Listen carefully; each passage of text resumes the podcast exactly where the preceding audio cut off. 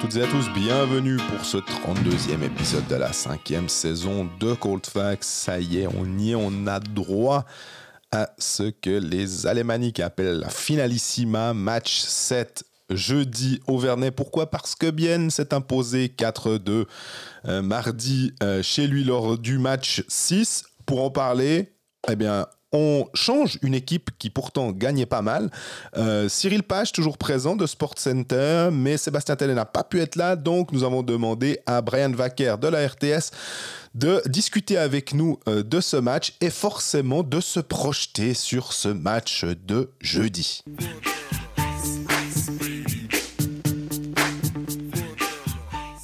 Salut Greg. Salut Jean-Fred, la forme?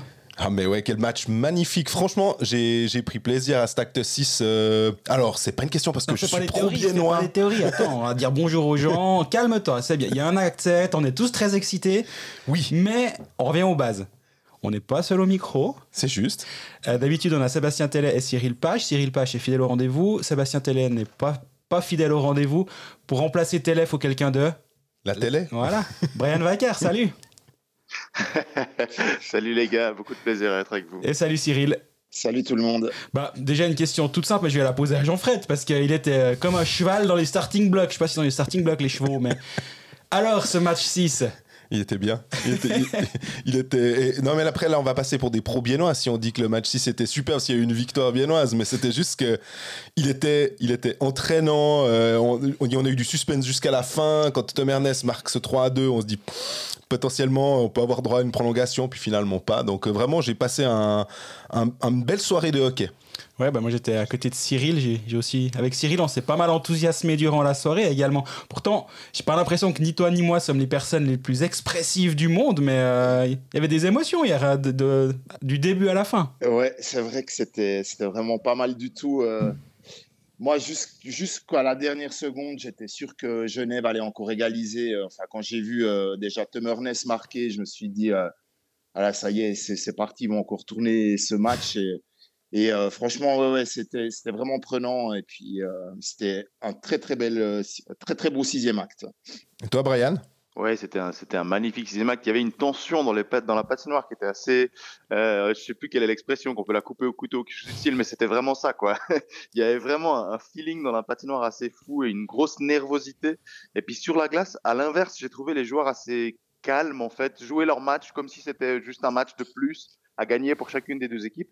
Mais, euh, mais non, non, c'était énormément de plaisir à suivre cette rencontre et presque encore plus de plaisir à suivre un acte 7. Ouais, ça c'est toujours un, bonheur les matchs 7. Moi, par rapport à la nervosité, moi il y a un aspect de cette finale que j'ai beaucoup apprécié jusqu'à présent, c'est les, les, deux copes en fait.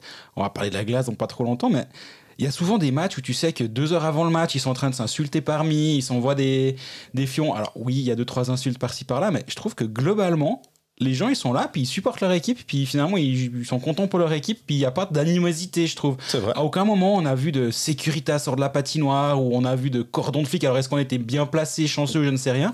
Mais je suis persuadé que d'autres affiches auraient été un peu plus tendues hors glace.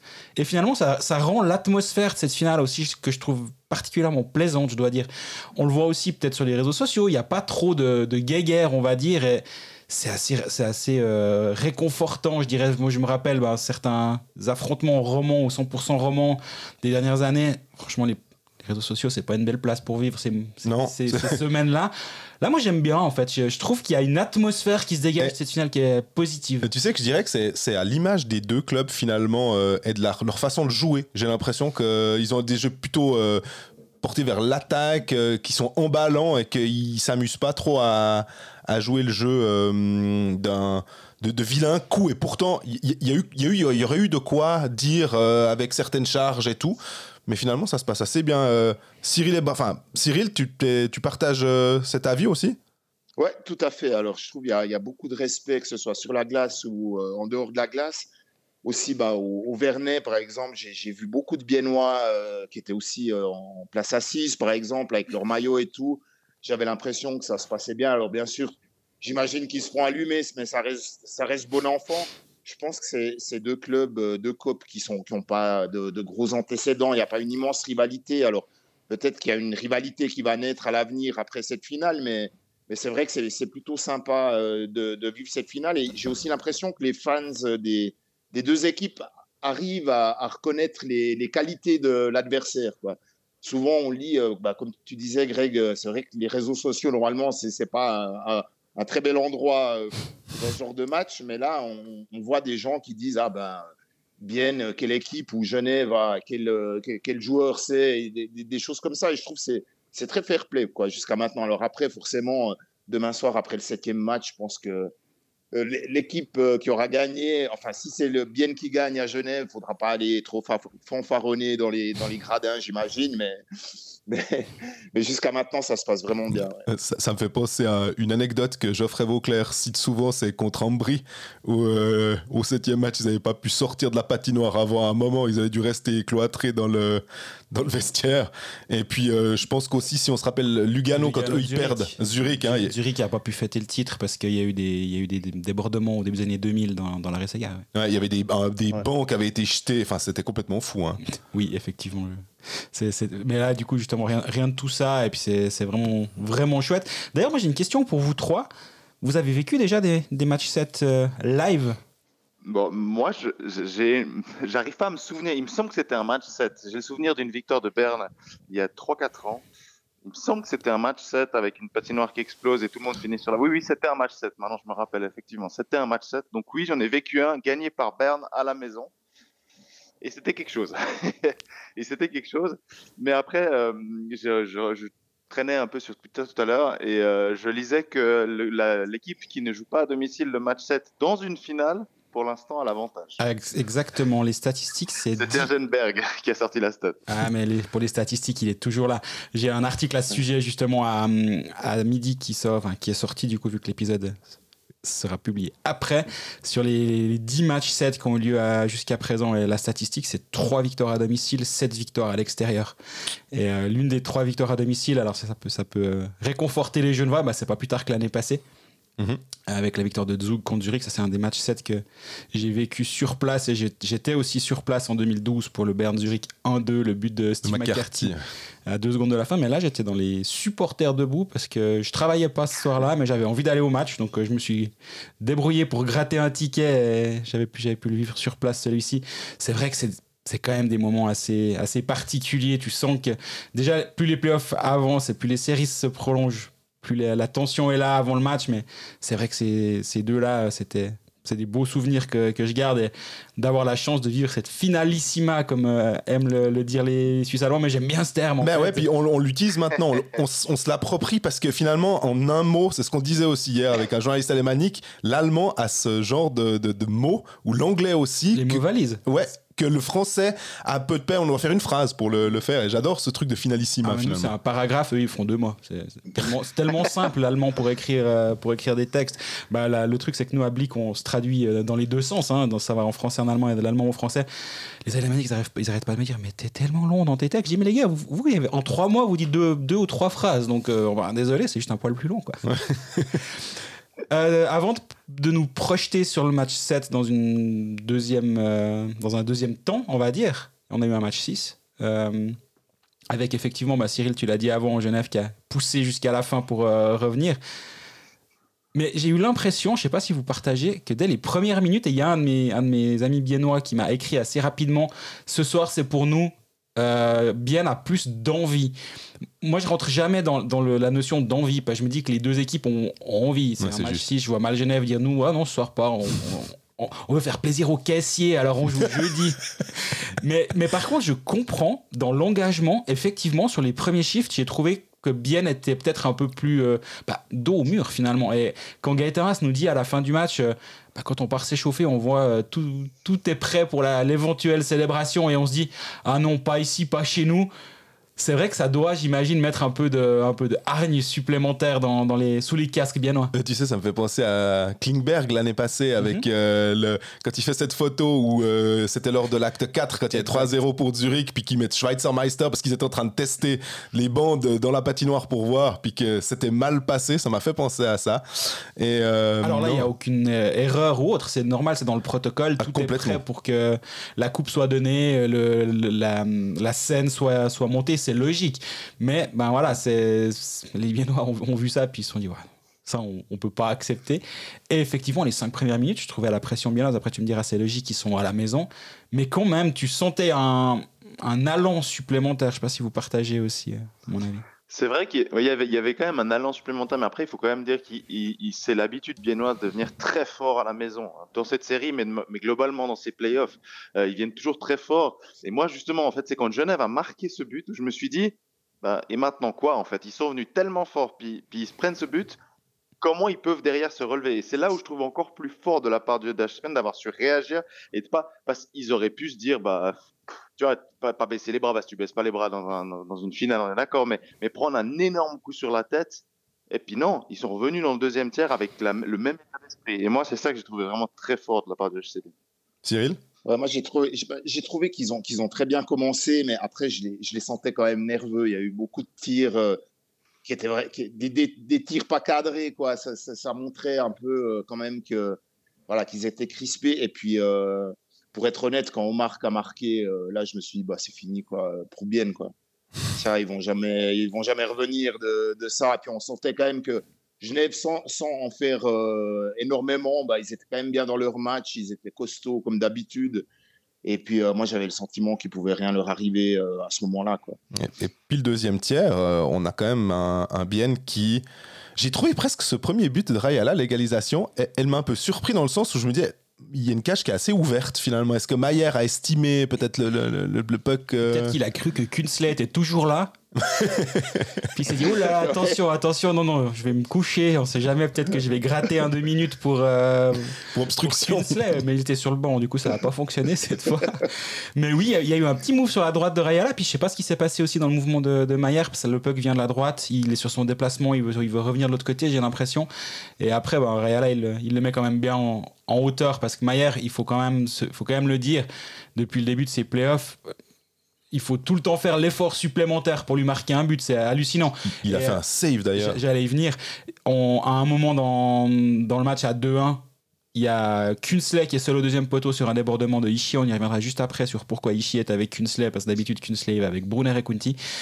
Euh, là aussi, il fait, il fait un move sur la droite qui est incroyable et Kunsley joue pas forcément mal le coup, il arrive pas à le lever, mais en même temps sur un sur un peu comme ça, je pense que c'est pas Cyril qui va me contredire. C'est difficile de le, de le lever euh, sous, sous la latte. Mais Maillard, il est, il est incroyable et euh, au moment de, où on parlera du match 7, euh, c'est clair que ce sera un, un thème qu'on va devoir aborder à nouveau.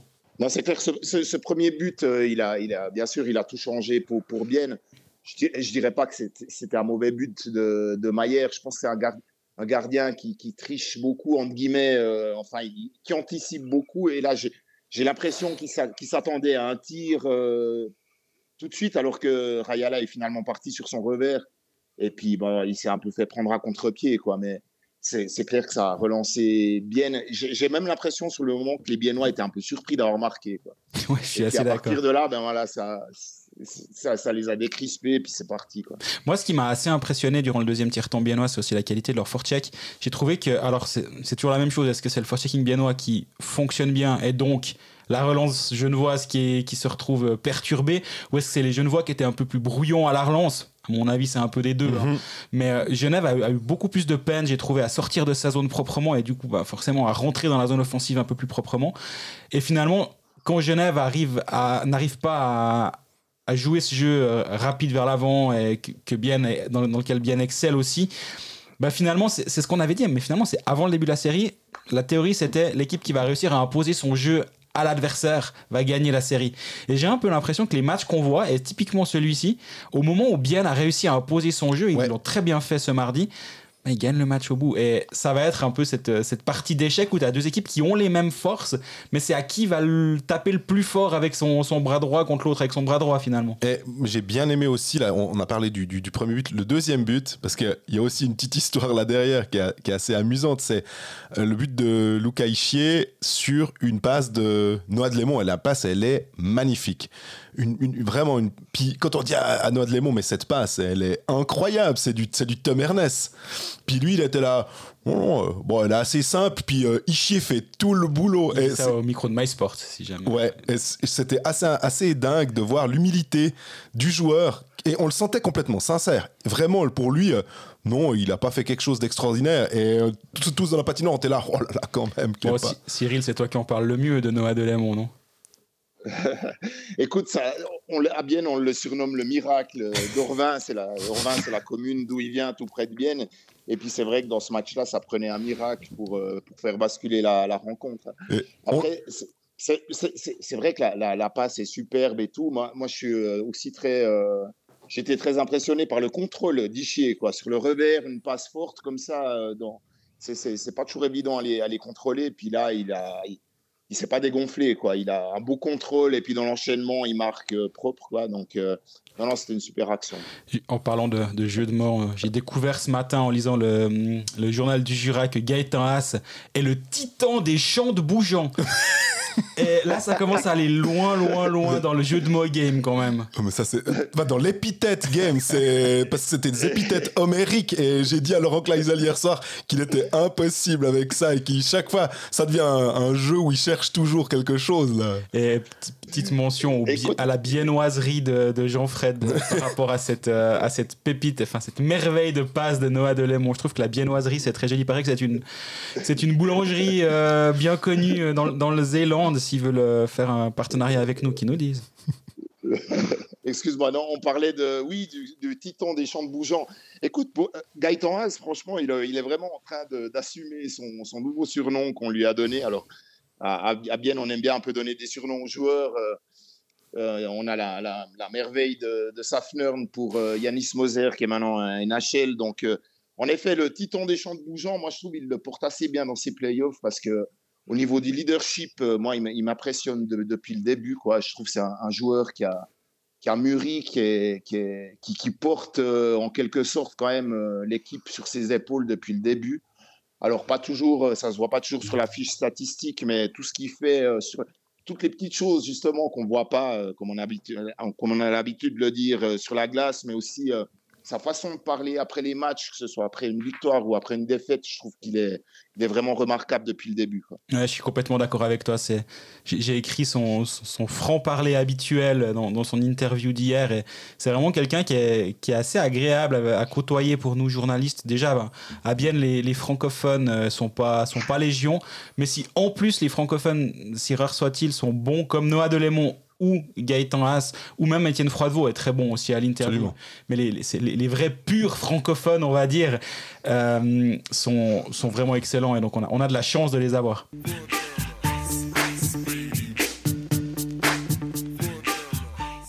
Et euh, Brian, de, ton côté, qui, qui, les, qui, gère aussi les interviews, mais du coup en live, et, et Gaëtan Haas, toi aussi, t'es, pour la RTS, que t'aimes bien, j'imagine.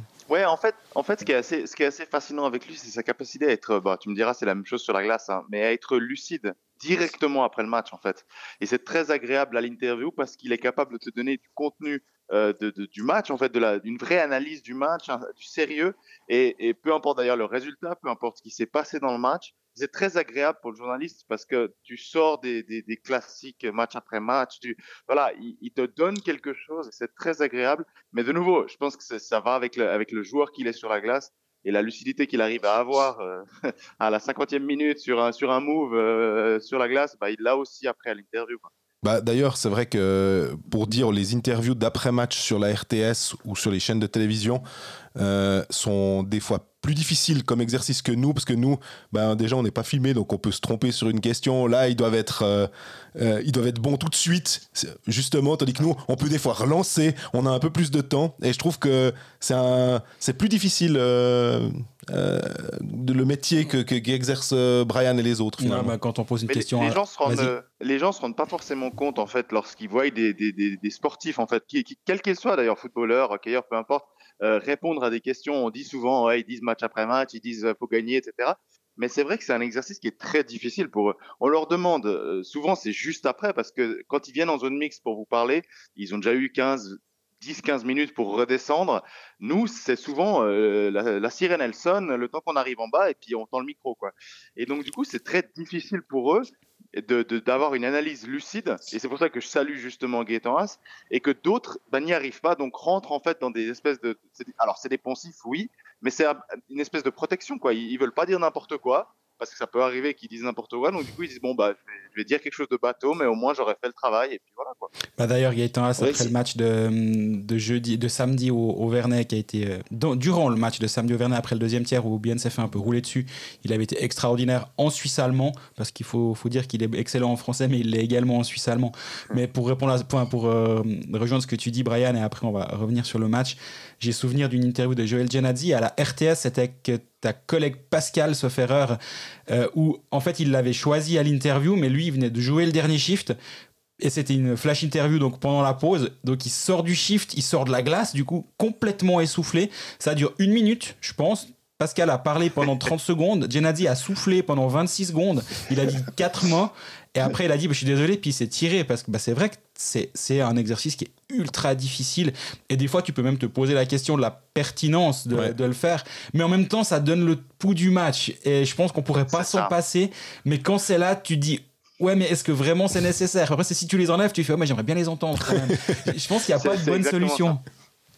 Exactement. Après, moi, je suis, je suis, moins fan. Alors, je sais que MySports cette année a lancé l'interview avec le casque face à l'écran. Je suis moins fan de cet exercice-là pour la raison simple que le joueur a du coup personne physiquement en face de lui et que du coup, s'il est essoufflé comme Genadzi ou quelque chose comme ça, par exemple, il a moins la possibilité de se reposer sur la personne qui lui pose les questions, la possibilité d'avoir une relance un peu rapide, d'échanger juste avant, en fait, un petit échange juste avant. Elle existe moins cette possibilité, donc c'est ça que je suis moins fan. Mais voilà, MySports tente des choses. Ça vient d'Amérique du Nord, pourquoi pas mais c'est d'autant plus difficile pour les joueurs que eux, pendant qu'ils jouent, ils sont pas dans l'analyse, quoi. Ils, ils, sont, ils sont, ils sont dans leur match, ils voient des choses très différentes de ce que nous on voit euh, depuis les, les gradins.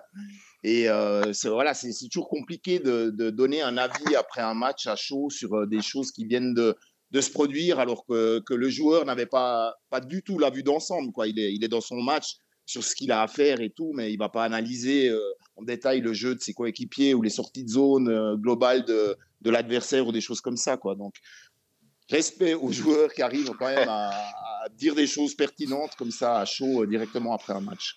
Et puis nous, on va essayer d'être pertinent sur le match 7, mais forcément qu'on va pas l'être parce qu'en général, on, on, se lance dans des pronostics puis on se trompe tout le temps. Donc là, on a, on a tous les, fans et de Bienne et de Genève qui se disent pourvu qu'ils choisissent l'autre équipe, comme ça, euh, c'est bon, on, on, on va s'imposer. Ouais, ça, ça, tourne à la blague, mais là, on a à nouveau été assez, assez pertinent sur ce match 6, je pense. Collectivement, c'était beau à voir. Euh, bon, Cyril, toi, tu voulais un match 7, tu l'as, du coup, ton, ton match 7. Tu t'attends à quoi? Toi, déjà, non, avant de parler de ce match-là, toi, t'en as joué des matchs. Alors, 7, je, je, je sais pas, dans ta, dans ta, carrière, il y avait des playoffs encore au 5, au, au début de ta carrière, j'imagine, et puis à 7 après Et, et c'est exactement ça. Je crois que je suis, je suis tellement euh, âgé que j'ai pas Expérimenté. connu les matchs. Non, je, je crois qu'il y a eu des. Oui, j'ai dû faire des matchs 7, mais. Euh, euh, écoute, c'est quand même assez lointain. Quoi. Non, ce que, ce que j'en attends demain, euh, évidemment, de, deux équipes quand même nerveuses, quoi. Que ce soit Bienne ou Genève. C'est clair. Y a, tu te dis, ouais, si tu le perds, tu auras, auras, des regrets.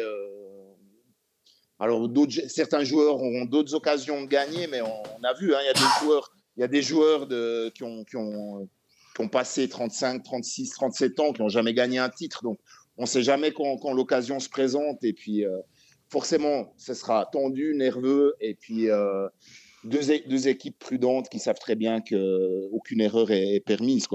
Après, j'ai le sentiment quand même que Genève part avec un avantage. Ils jouent à domicile. Ils sont, euh, quand même bons chez eux, il faut le reconnaître. Euh, Bien est beaucoup moins percutant à l'extérieur qu'à la Tissot Arena. Euh, voilà. Après, j'ai l'impression que ce sera un match de gardien. Euh, Est-ce que Sateri peut aller chercher un blanchissage? Je crois que c'est un peu à ça que Bien doit s'accrocher pour gagner là-bas. Un blanchissage, carrément. Ah ouais, c'est. Alors, je veux bien qu'il y ait de la nervosité. Il en a fait un à chaque série depuis le début, quoi. Donc, il l'a pas encore fait en finale. Ouais, mais je veux bien qu'il y ait de la nervosité quand même. Mais un blanchissage, ça me paraît. Euh ça me paraît. Non, c'est pour, c'est pour dire à quel point euh, voilà, Bien ne peut pas se permettre de commencer à encaisser des buts comme euh, samedi passé, quoi, s'ils veulent gagner. Donc, euh, Mais j'ai l'impression. va se jouer à rien. J'ai l'impression que ce match, finalement, ce 7 à 1 est. Et tout le monde, enfin, vous l'avez assez dit. Hein. Moi, je me demandais à quel point ça pourrait affecter. Puis tous ceux qui disaient non, non, mais le côté 7 1 0, c'est pareil. Finalement, ben, les, les, faits ont montré que c'était bien le cas, que Bien avait complètement pu euh, euh, oublier ce match-là. Il a peut-être fallu quoi, aller un tiers quand même pour complètement entrer dans le match. Et euh, j'ai l'impression que le, de toute façon, l'avantage de la glace, et tu l'as dit en, préambule, hein, euh, sur les 10 matchs euh, joués, 7 euh, qui vont à l'équipe visiteuse. Donc finalement, peut-être qu'en NHL, je ne sais pas si c'est les mêmes statistiques, ou en tout cas le même pourcentage. Mais il euh, y, a tellement de tension, en fait, tu te sens tellement euh, aussi obligé de gagner à la maison que je me dis, euh, être si les deux équipes sont tellement proches du, du, Graal que, ouais, finalement. Ouais, je, suis en train de regarder les statistiques, la saison régulière de, des deux équipes, Genève à la maison et Bien à l'extérieur. Et Bien a joué 26 matchs à l'extérieur, logique, et on a gagné 16, 16 victoires, 11 ouais, donc 15 victoires, 11 défaites, sinon les, mhm. ça joue pas. Sinon ça joue pas. Donc Bien est une très bonne équipe à l'extérieur et euh, Genève est une très bonne équipe à la maison également. Genève a joué 26 matchs à la maison et on a gagné 18 et on en a perdu que 8. Mais, mais, mais, les gars, mais euh, avant la victoire de Bienne à l'acte 3 au Vernet, Bienne n'avait pas gagné à Genève depuis 3 ou 4 ans. Mhm. Mais le, contexte d'un match 7, là j'ai l'impression que. C'est pour ça que je pense que ces stats au final. De, alors, bien sûr que, que les joueurs en parleront mieux que nous, euh, mais, mais j'ai l'impression que tu peux pas t'accrocher à des statistiques, t'accrocher à. Euh, ils ont gagné à l'extérieur, ils ont perdu à la maison et c'est une bonne équipe à domicile, etc.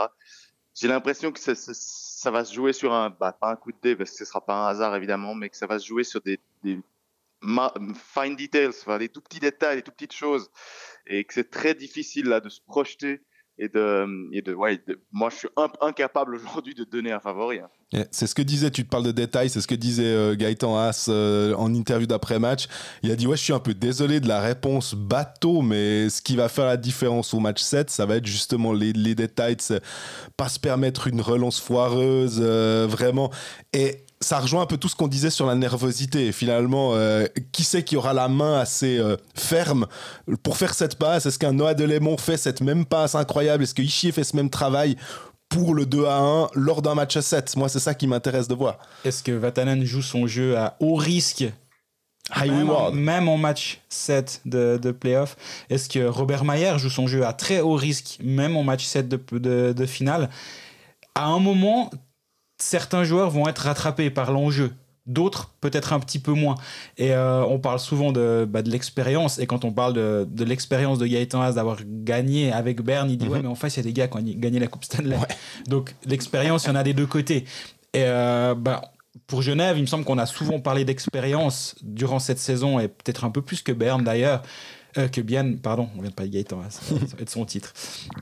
Peut-être même un peu plus que Bien encore. Et est-ce que c'est là où ça peut faire la différence? Il y a un petit détail rigolo, rigolo, on verra de quel côté, ça dépend qui nous écoute, mais lors du match de 2010, match 7, joué par Genève à Berne, donc l'une des trois victoires à la maison de Berne, euh, du club à domicile dans un match 7, il y a Étienne Froidevaux sur la glace pour euh, Berne, oui. et il y a Étienne Froidevaux buteur pour Berne dans cette victoire 4 à 1 de de Berne contre Genève à la maison. Je trouve que c'est un joli petit clin d'œil. Et le clin d'œil est d'autant plus joli que euh, Étienne Frado, alors il était, il, a, il était resplendissant, il avait un sourire. tu le disais au début, il est super à l'interview.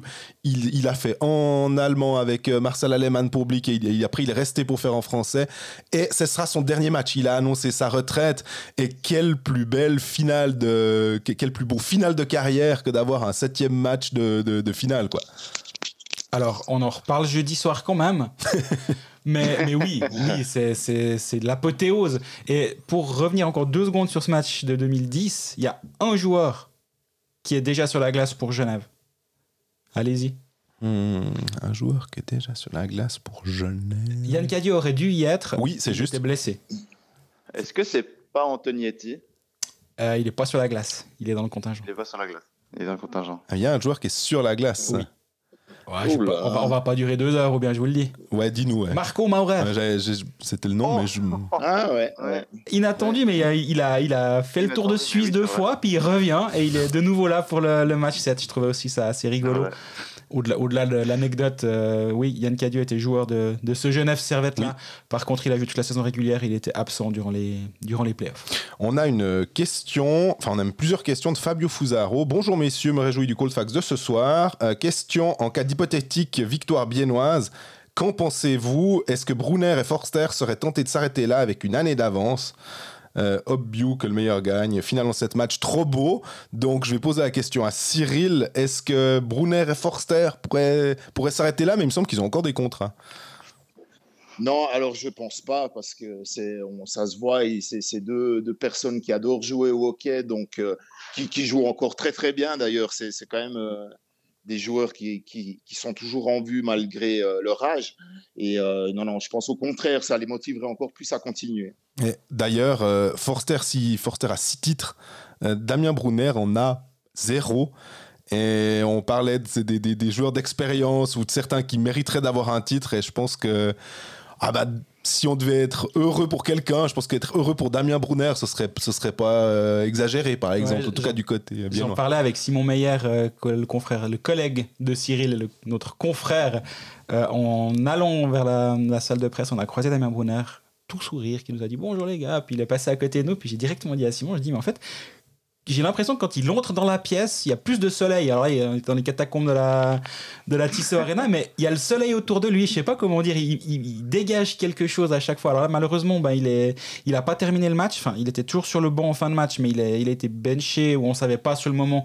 Et visiblement, il a une petite blessure qu'il a, qu'il a mis de côté. Justement, Luka Ishii a dû jouer à ce moment-là sur la ligne avec Kunti et Kunsley. Depuis, il est remonté de, de sa ligne. Euh, ça aussi, ça peut être un petit un aspect intéressant à suivre sur ce, sur ce dernier match. Est-ce que Damien Brunner sera de retour? Parce que mine de rien, s'il faut débloquer une situation, débloquer un match, être capable de, de planter un but au bon moment, on se rappelle de la victoire euh, à 7 secondes de la fin, c'est qui qui a, qui a le flair nécessaire Mais... pour venir dévier? C'est lui. Et d'ailleurs, tu parles d'attitude et de, et de soleil. Il a certes pas rejoué, mais il est resté planté comme un piquet sur le banc pendant toute la suite du match. Et puis, il encourageait les joueurs. Il, il, il, a, il a eu une attitude très positive, je trouvais, vis-à-vis -vis de ses coéquipiers, malgré le fait d'autres, je citerai pas de nom, mais d'autres auraient pu dire fais chier, je peux pas rejouer, je vais au vestiaire, je suis déçu. Lui est resté sur le banc. Et puis il a eu une attitude très positive. C'est Cristiano Ronaldo en finale de l'Euro 2016 L'anti du coup, ouais, effectivement. Et c'est vrai que moi je le voyais aussi, il était au bout du banc, puis tu voyais que ça l'embêtait, il, il, rongeait son frein. Il, il aime le jeu, hein, c'est alors lui. Ouais, alors clairement il est, il est né pour ça, j'ai l'impression. Il rongeait son frein, il buvait frénétiquement dans la gourde, il la reposait, il la reprenait, il la reposait. J'étais là, mais calme-toi, garde-la dans la main, ou enfin, ça va aller. Et tu voyais que ça le rongeait de pas être sur la glace, et c'est vrai que ça, j'espère pour lui en tout cas, qu'il va avoir la chance de, de jouer ce match 7 on va être obligé de se projeter un tout petit peu quand même dans cet épisode. On parle tout le temps de c'est le moment ou jamais, c'est l'année ou jamais. Mais c'est pas un peu. Alors, ou, ou jamais, je l'accepte pas parce que ça n'a aucun, a aucun sens de dire ça. Mais c'est pas l'année où. Pas l'année avant un moment pour les deux clubs. Finalement, si on regarde les deux trajectoires, si on regarde peut-être le, le momentum global du championnat, dans le sens où on a eu un, un Zug qui était pas forcément bon, on a eu un Zurich qui était j'avais envie de dire dégueulasse, mais pas loin, ouais. honnêtement. Euh, ils ont été très décevants. On a un Berne qui se reconstruit depuis 5 ans à peu près. Je sais pas ce qu'ils construisent, mais ça va être un gros truc. Et là, il y a un peu ce, cette fenêtre qui s'ouvre cette année-là. C'est le moment où, où, plus le moment avant un bout? Alors, moi, je pense que pour Genève, euh, peut-être plus qu'un peu plus que pour Bienne, oui. Parce que euh, on a Tom Ernest qui part. Faudra quand même voir comment ça se passe. Et puis, euh, peut-être euh, Linus Omark qui va pas rester. Est-ce que Phil Poula, malgré toute l'envie qu'il a, vu son âge, et on, a, là je cite trois étrangers de, Genève, euh, on a vu qu'ils avaient fait la, différence ou qu'ils pouvaient faire la différence. Winnick aussi qui a, un certain âge. Ouais, pour moi, ici, un club, un des deux clubs rejoint cette, idée, c'est plutôt Genève. Cyril, t'es es assez d'accord? Ouais, je pense que euh, bah, disons qu'on retrouve en finale quand même dans un septième match les deux, les deux équipes qui ont le mieux exploité euh, l'augmentation à six étrangers. Après, forcément, euh, on ne sait jamais quand l'occasion va se représenter. Donc, oui, c'est l'année ou jamais parce que il y, a toujours de la certitude. Est-ce qu'à l'avenir, euh, Zurich et des équipes comme ça, ils vont aussi réussir à engager six, six étrangers incroyables comme, comme ceux de Genève? Ou est-ce qu'à l'avenir, on pourra plus justement, les clubs pourront plus payer des étrangers comme ça quoi. Donc maintenant, c'est devant les deux équipes, il y en a une qui sera très déçue, mais oui, il faut saisir la chance quand elle est là quoi. Brian? Oui, ouais, il y, a clairement la sensation à Genève. C'est pas, c'est pas un all-in, mais on n'en est pas très loin. Quand tu vois l'effectif qui a été construit, tu vois l'âge de l'effectif euh, de certains joueurs, vous les avez évoqués, qui arrivent gentiment vers la fin de leur carrière, euh, des départs qui sont déjà annoncés ou en tout cas pressentis de certains joueurs aussi. Euh, c'est c'est pas l'année ou jamais parce qu'on va pas voilà c'est tu peux regagner un titre euh, dans, dans 3 4 5 10 ans. c'est le match du siècle demain. C'est ça. C'est l'année ou jamais le match du siècle on n'en est pas très loin, c'est ça en fait. Parce que, parce que comme vous l'avez dit, on à un moment donné, Berne, Zurich, Zug vont, vont gentiment revenir aussi.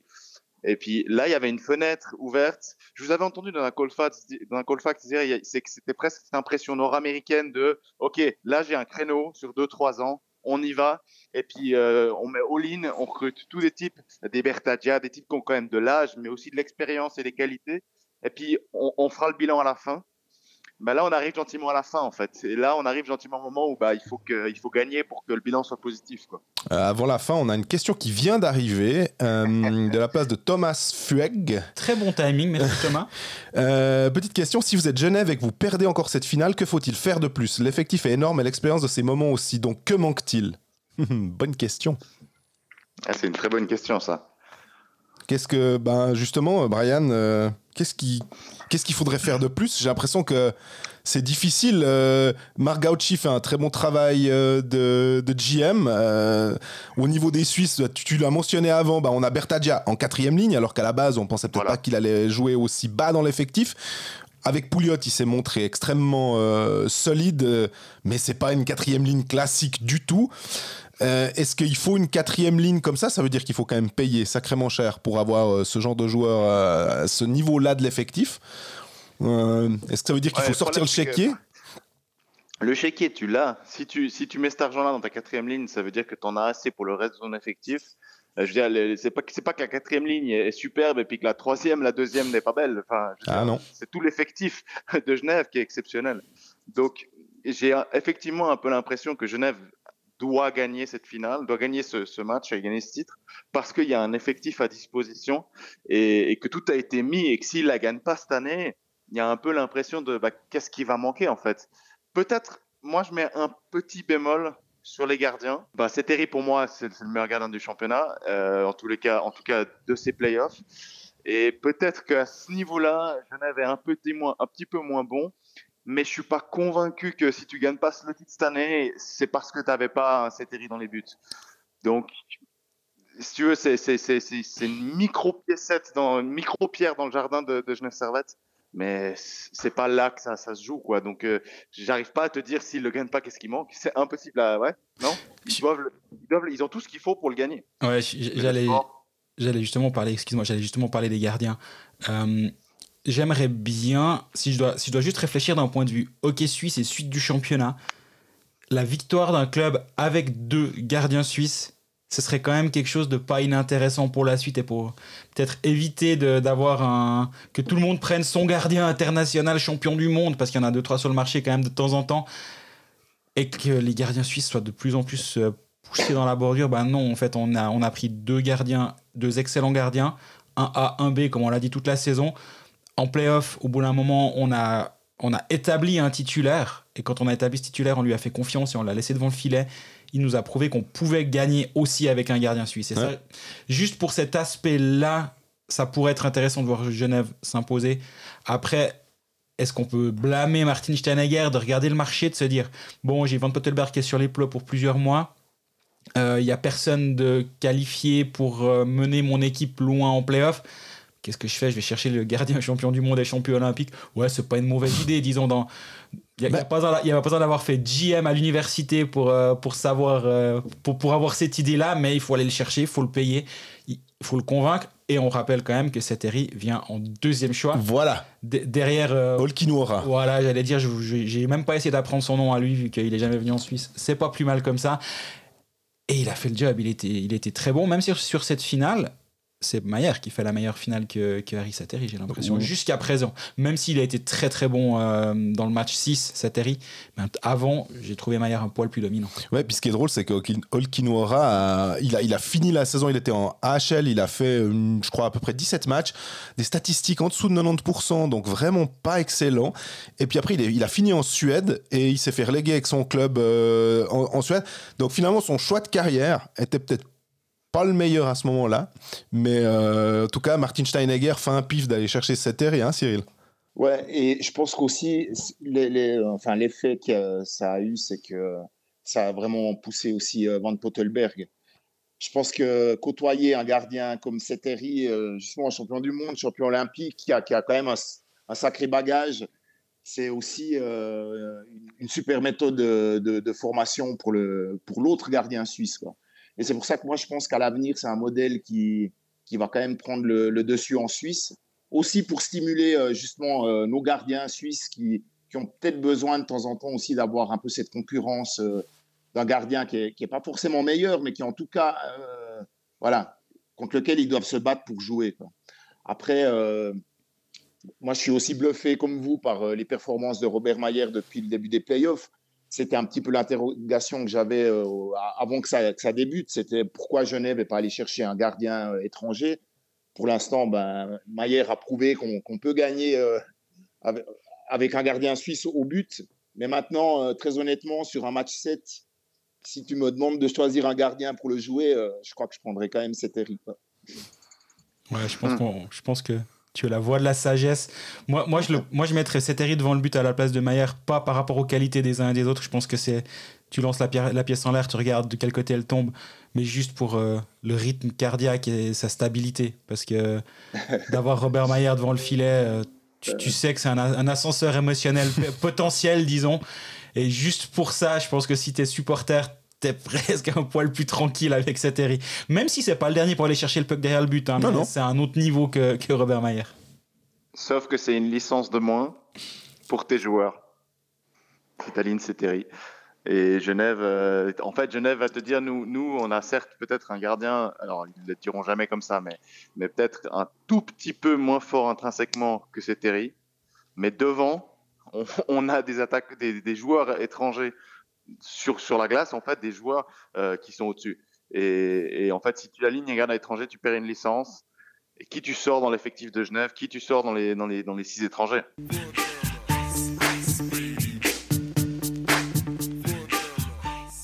Comme vous venez de le voir, beaucoup de questions en suspens les réponses, ce sera normalement jeudi soir, peut-être euh, vendredi très tôt le matin, mais honnêtement, non, on veut. Là, là je parlais de, des ascenseurs émotionnels. Je pense qu'il faut que ça se termine quand même pas trop trop tard cette histoire, sinon ça va être l'enfer pour tout le monde.